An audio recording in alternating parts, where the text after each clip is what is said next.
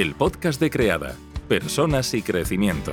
Tu espacio en el que Miguel Ángel y Rocío te acompañan a reinventarte personal, familiar y profesionalmente.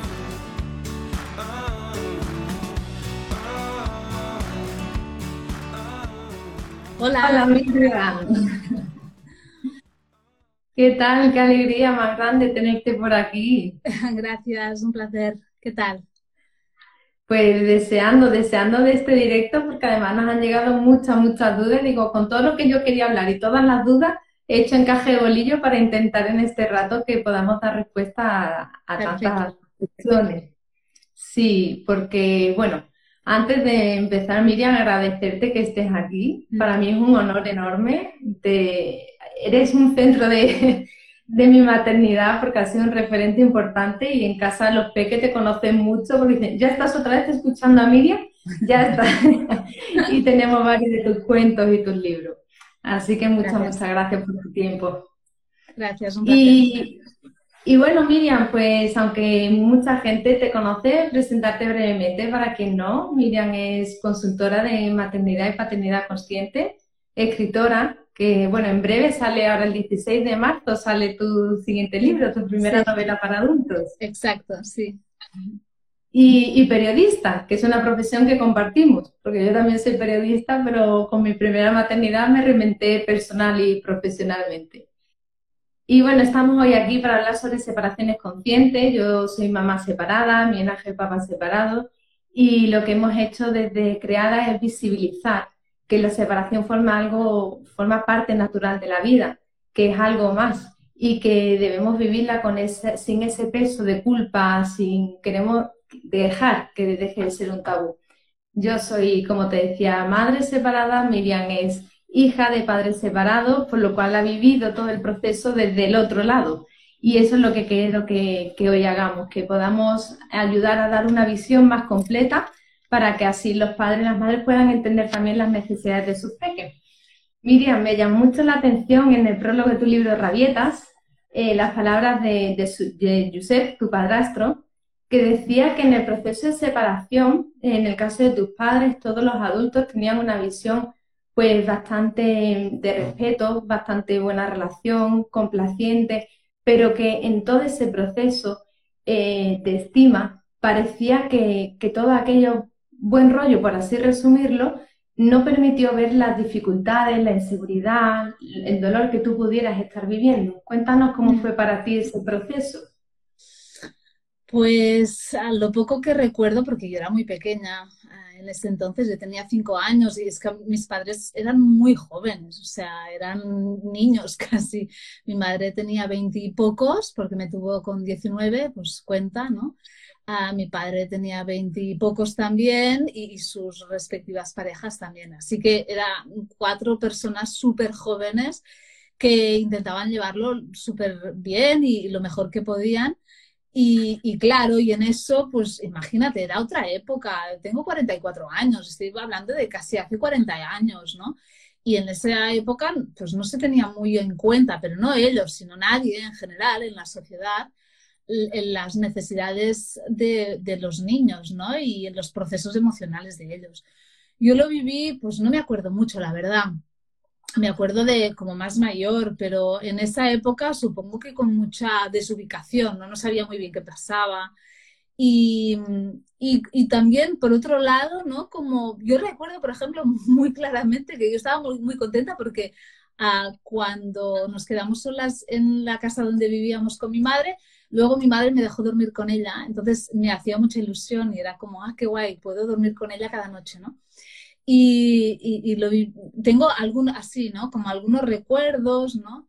Y además como lo llevaron también, y fue una separación así como súper amistosa, yo recuerdo que cada día veía a los dos, ¿no? o sea, mi padre me recogía cada día al cole y por la tarde y, yo dormía en casa de mi madre. Entonces cada día les veía a los dos y no me acuerdo mucho de, de, la sensación que ahora muchos niños tienen con lo de las custodias compartidas, de pasar, por ejemplo, una semana sin ver a mi madre o a mi padre. Esto yo no lo he vivido. ¿Y cómo era eso de vivir en dos casas? Porque no vivías esa separación de, como estás contando, como ahora cada vez más habitual, pero sí tenías dos casas. ¿Cómo era eso? ¿Cómo es vivir con dos casas? Raro, era muy raro, porque además tú piensas que en esa época yo era de las pocas personas en, mi ciudad, en, bueno, en ese entonces vivíamos en un pueblo que ellos eran los primeros que se separaban. O sea, es que, claro, era súper anormal eso, ¿no? Y poquísimo habitual.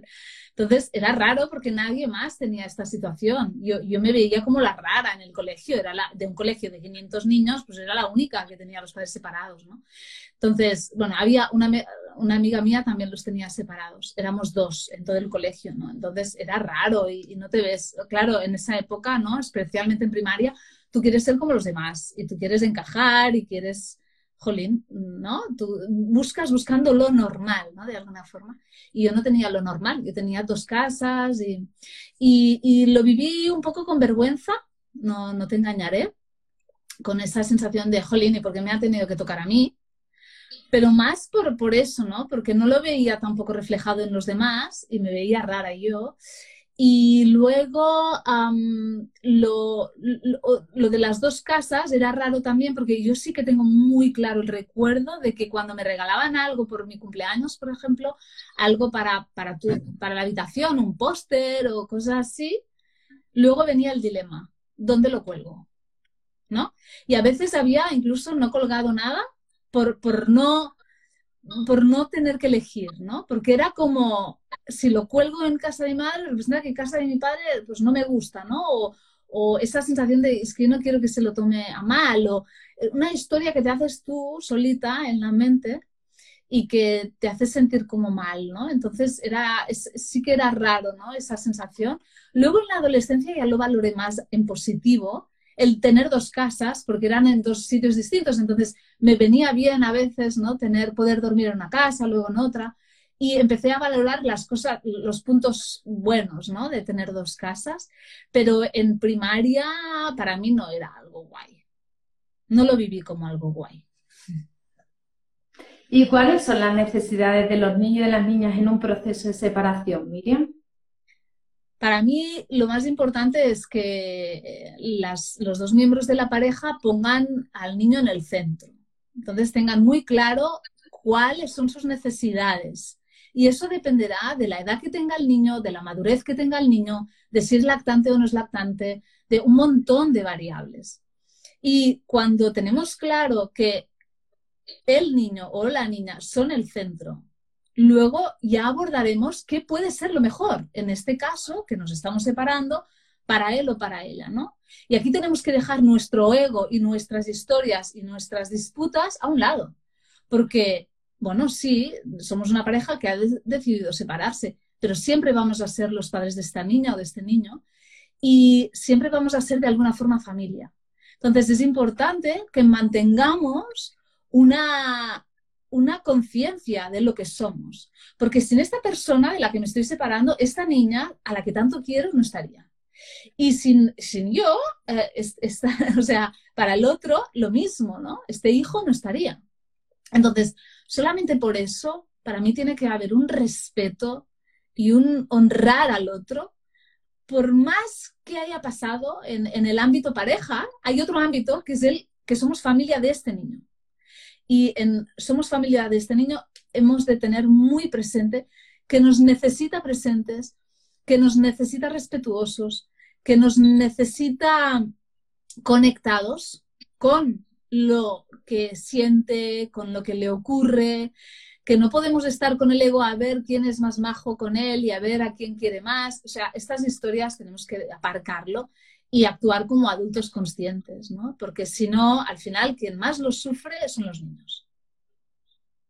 Totalmente. Y has dicho algo que es una gran duda que siempre surge y acaba de, salir ahora, que es qué sucede cuando una de las partes no está por, en pro de una separación consciente. Esto pasa muchas veces. Esto pasa muchas veces, pero esto también pasa en una pareja que no se ha separado que ven la vida y la crianza, por ejemplo, de dos formas distintas. ¿Qué pasa? Pues lo que, que es natural, que, yo no puedo controlar al otro. Yo puedo controlar, tengo el control de lo que yo hago con mi hijo en la relación con mi hijo. No puedo controlar lo que hace el otro. Y esto ocurre tanto si estamos juntos como si estamos separados. Entonces, tanto si estamos juntos como si estamos separados, el realmente integrar esta idea de que, bueno, él o ella que hagan o, sientan o actúen como puedan, porque a veces no es ni como quieren, es como pueden pero yo sí que puedo hacer o sentir o currármelo o tal de otra forma. Entonces, yo siempre creo, soy, optimista de, de, carácter y de todo, entonces siempre creo que al final la luz y la oscuridad siempre están, en uno mismo están, en una pareja están, en, la vida están. Entonces, yo siempre pienso que la luz siempre gana terreno, ¿no? Y, y cuando tú estás vibrando de esta forma más consciente, al final algo se pega. Pero como yo no puedo obligarte a ti a ser consciente, es, es, algo que tenemos que ponernos en la cabeza, no podemos obligar a los demás a ser conscientes. Por mucho que yo crea que este es el camino, da igual, o sea, el otro no lo cree, es su proceso. Yo tengo que estar como muy integrando y muy, muy trabajando el que yo tengo que hacer mi camino. Y que el otro no quiera hacer el, su camino no excluye mi, camino. No significa, ah, bueno, como él pasa de todo, por ejemplo, en el caso de que sea él, como él pasa de todo, no, ya no, no es posible ¿no? llevar una buena, o sea, no es posible ayudar a mi hijo. No, tú tienes mucho que hacer. Al final, las cosas mm, no, son, no, no dependen solamente de una persona, o sea, somos dos co-creando una separación. Pues, ¿qué parte pones tú? ser consciente de lo que yo pongo de mi parte, de mi 50%, y del otro 50%, como no puedo, no, no, no depende de mí, pues bueno, pues, ¿qué le vamos a hacer? Mm, confiar que, que el otro algún día vea también la forma de hacerlo de una forma más consciente. Nosotros decimos que al menos es el 50%, porque si al menos no está una de las partes disponibles, entonces el P, que en el proceso de separación, se queda huérfano emocionalmente. Por lo tanto, de piel para adentro tenemos todo el control del mundo. Y, es que a veces pasa eso, es que a veces pasa eso, como el otro pasa de todo, imagínate, tú estás tan indignada porque el otro pasa de todo que tú también te desconectas del niño. Al final no hay nadie atendiendo al niño a nivel emocional y, y, porque están los dos en el ego, ¿no? Y, y luchando por que el otro lo vea como lo veo yo. Y estamos en la misma dinámica, seguramente que estábamos antes de la separación, simplemente la reproducimos otra vez ya separados. ¿Y de qué sirve entonces separarte? ¿no? ¿De qué sirve? Ah, si puedo como poner distancia a eso y decir, bueno, vale, él que haga lo que quiera o ella que haga lo que quiera, yo voy a hacer mi parte. Entonces, cuando esté con él o con ella, yo no puedo, no estoy, no puedo intervenir, no puedo nada, pero cuando está conmigo, ¿qué le doy? Qué calidad de presencia, qué escucha, qué compasión, qué conversaciones, qué tiempo pasamos juntos. Y luego, bueno, pues todo eso que va a su mochila, ¿no? Exacto. Es, es donde estás poniendo el foco. Estás poniendo el foco en que la otra persona lo haga como tú o le lo pones en tu peque, que es lo único y lo mucho, mm. porque es mucho que puedes hacer. Entonces, bueno, cambiar la mirada. Mm. Nos preguntan también, Miriam, y, además esto sale mucho en, cuando acompañamos a, parejas que están en el proceso de separación, que si el hecho de que hagan cosas juntos cuando están separados, que hagan muchas cosas juntos, si, le, si puede confundir a los peques cuando ya no hay convivencia. Depende de, cuántas cosas y de, de, dónde estén ellos, desde dónde nos relacionamos. A veces nos relacionamos desde un lugar tan claro, ¿no? Que, no confunde, porque está clarísimo. Y luego también estar como muy, eh, cada niño es un mundo. Entonces habrá niños que no se confundirán y habrá niños que se confundirán mucho porque siguen luchando de alguna forma para que papá y mamá vuelvan juntos.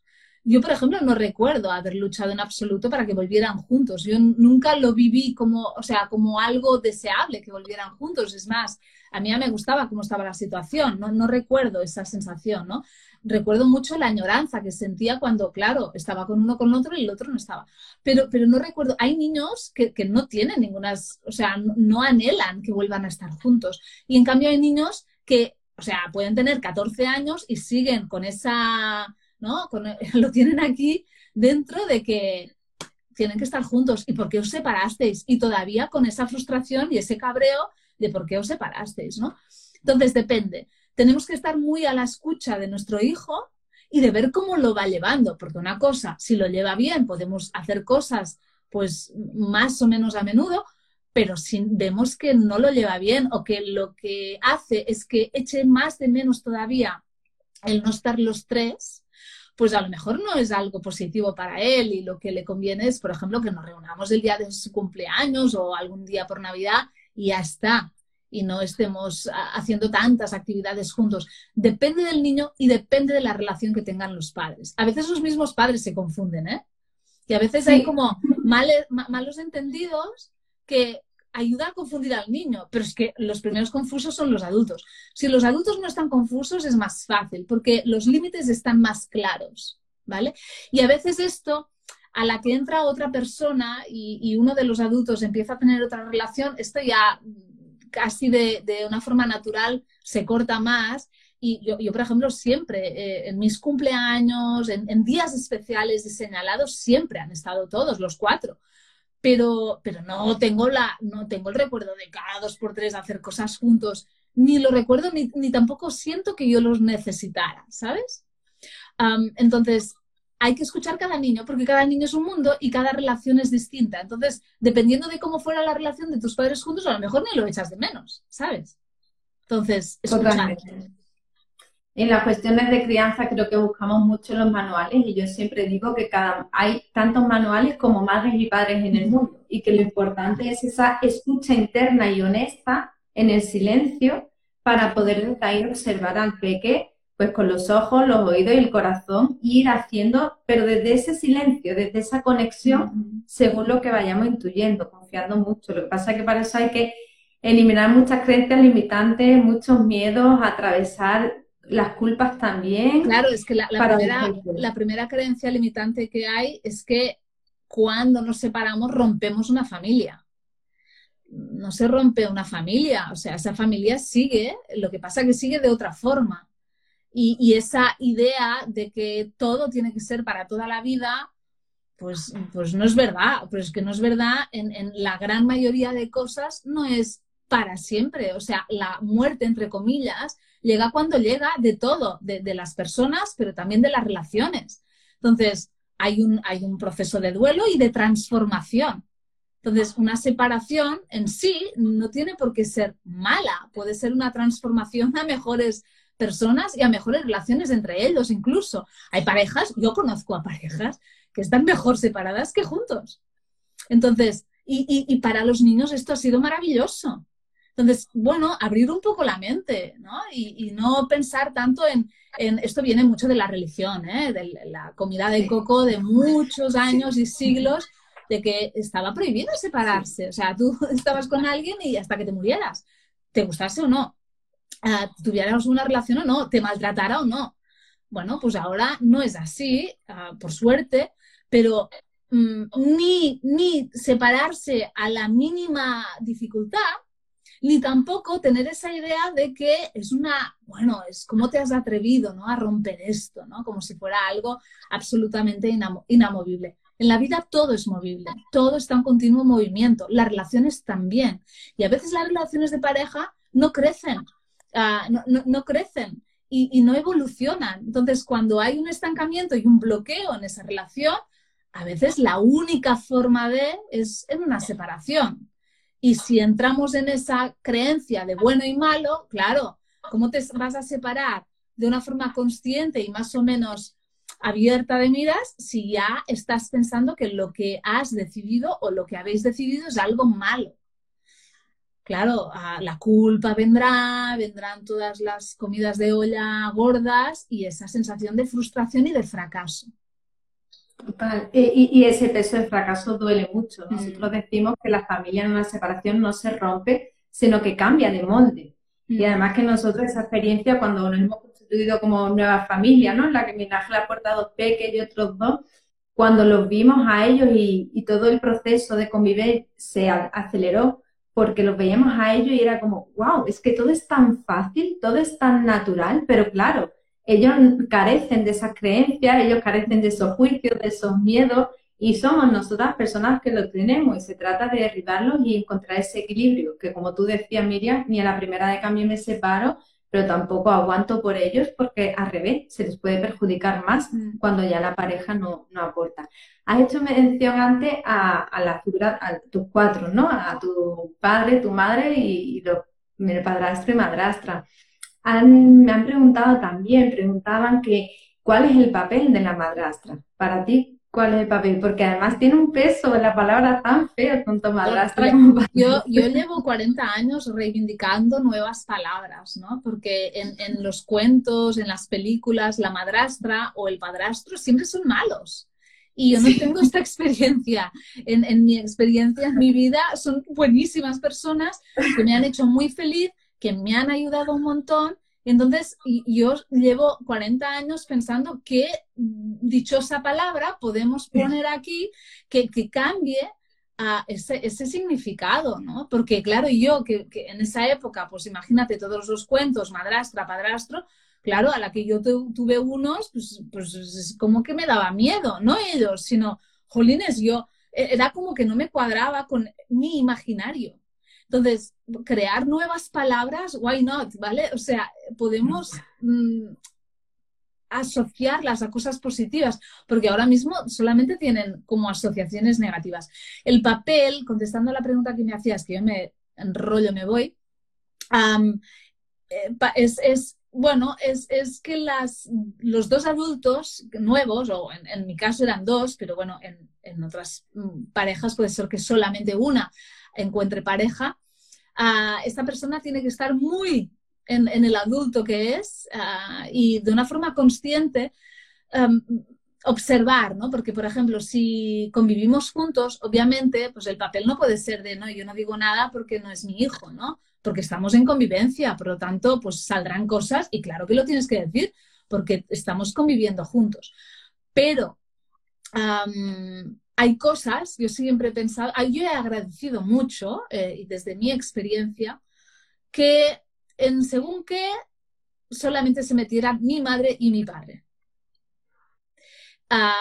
especialmente cuando era más pequeña, ¿no? O, cuando era adolescente. También es cierto que en la adolescencia yo sola fui a buscar como el apoyo de esos dos otros referentes, porque yo con quien estaba como enfadada era con mi madre y con mi padre biológicos. Entonces fui a buscar y los otros dos me ayudaron muchísimo en mi adolescencia. Les, veía unas personas como más cercanas que mis dos, mi padre y mi madre, ¿no? Entonces, ¿cuál es el rol? Depende también del niño y depende de, lo, de, cómo esté la situación en casa, si hay armonía, si no hay armonía, si hay mucho conflicto, si es un niño que no te acepta. Si es un niño que no te acepta, tu rol es mantenerte como muy muy, muy apartado, ¿no? Porque a más tú quieras abordar o más terreno quieras ganar, más te va a rechazar. Entonces dependerá del niño, de cómo esté, de, emocionalmente cómo esté removido, si sigue esperando que sus padres vuelvan juntos.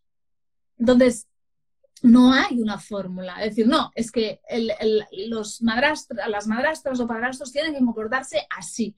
No, porque depende, porque por ejemplo, si solamente le vemos el fin de semana, un fin de semana alterno, por ejemplo, solamente ve a la madrastra un fin de semana alterno, pues yo priorizaría que el fin de semana pues tuviera muchos espacios con su padre, por ejemplo, y, y, que, bueno, y en la medida que acepte a la otra persona podamos compartir más.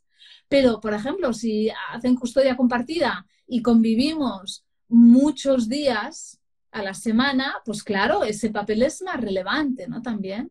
Entonces dependerá y dependerá de cómo esté el niño y de si rechaza o no rechaza. ¿Vale? No hay una fórmula, pero sobre todo que no esté en su niño interior, ¿no? Que no esté en, ah, no me quiere y ay y tal, y ahora me enfado porque me ha rechazado. desde ahí no, no, te puedes relacionar con un niño que está viviendo una separación o que está, bueno, pues removido, ¿no? Si eres el adulto, si eres la adulta, tienes que comportarte como un adulto, una adulta, comprenderlo, empatizar muchísimo y darle espacio.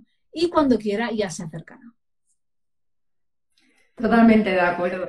Y bueno, me, me uno a ti a que si en algún momento quieres hacer una lluvia de ideas o algo para que cambiemos el nombre de madrastra, yo me uno porque lo he pensado pero no lo encuentro. Y Carmen, que es la, la pequeña mayor de mí, dice, tú eres mi madrina, tu mi madrastra no, porque no ah, le gusta nada a ella. Entonces dice que no.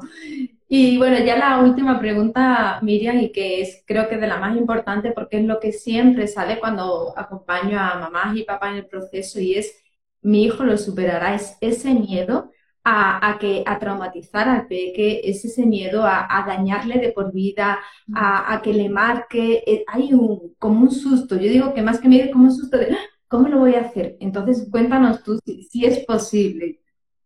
A ver, yo creo que es un gran cambio, una separación para un niño, entonces sí, puede ser un trauma, en, muchas ocasiones lo es, de hecho, porque es un cambio radical de su vida, Ah, pasa de tener sus referentes juntos dentro de sí y fuera de sí, conviviendo en la misma casa, bajo el mismo techo, a no, tiene que pasar a moverse, maleta, o sea, esto da una movida muy importante que marca un antes y un después en su vida, sin duda, ¿vale?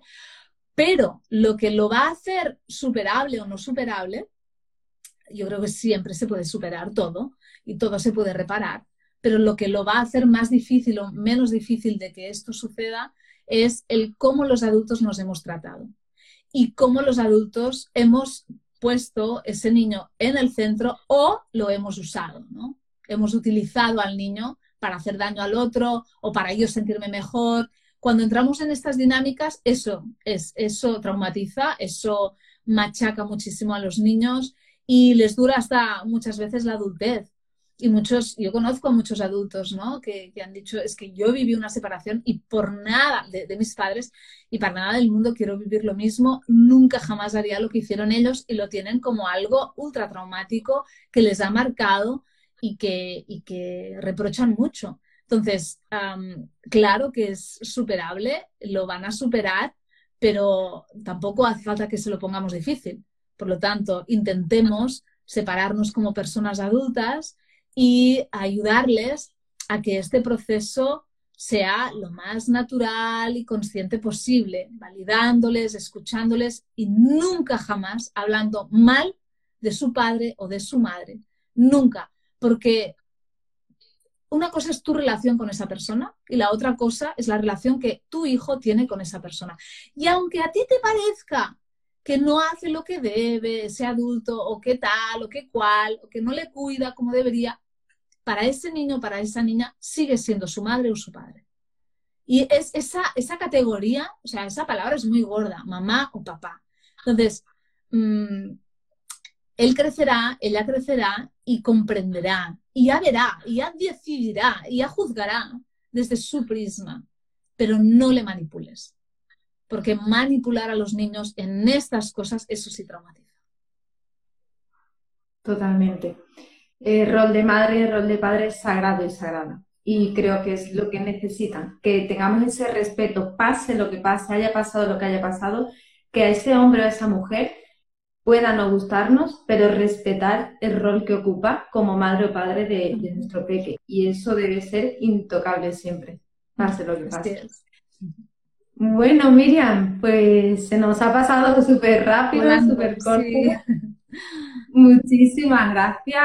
Mm, yo pienso que hace un tiempo llegó a mis manos un texto muy bonito que dice que nuestro, en resumen, ¿no? Porque es muy largo, dice que nuestro mayor miedo es brillar. Y aquel texto cuando lo interioricé me di cuenta que las personas somos como antorchas que vamos iluminando y que cuando nos encendemos a nosotras podemos encender a otras. Y yo siempre te he visto a ti como una antorcha cuya luz permite que otras personas nos encendamos y brillemos. Así que muchas, muchas gracias.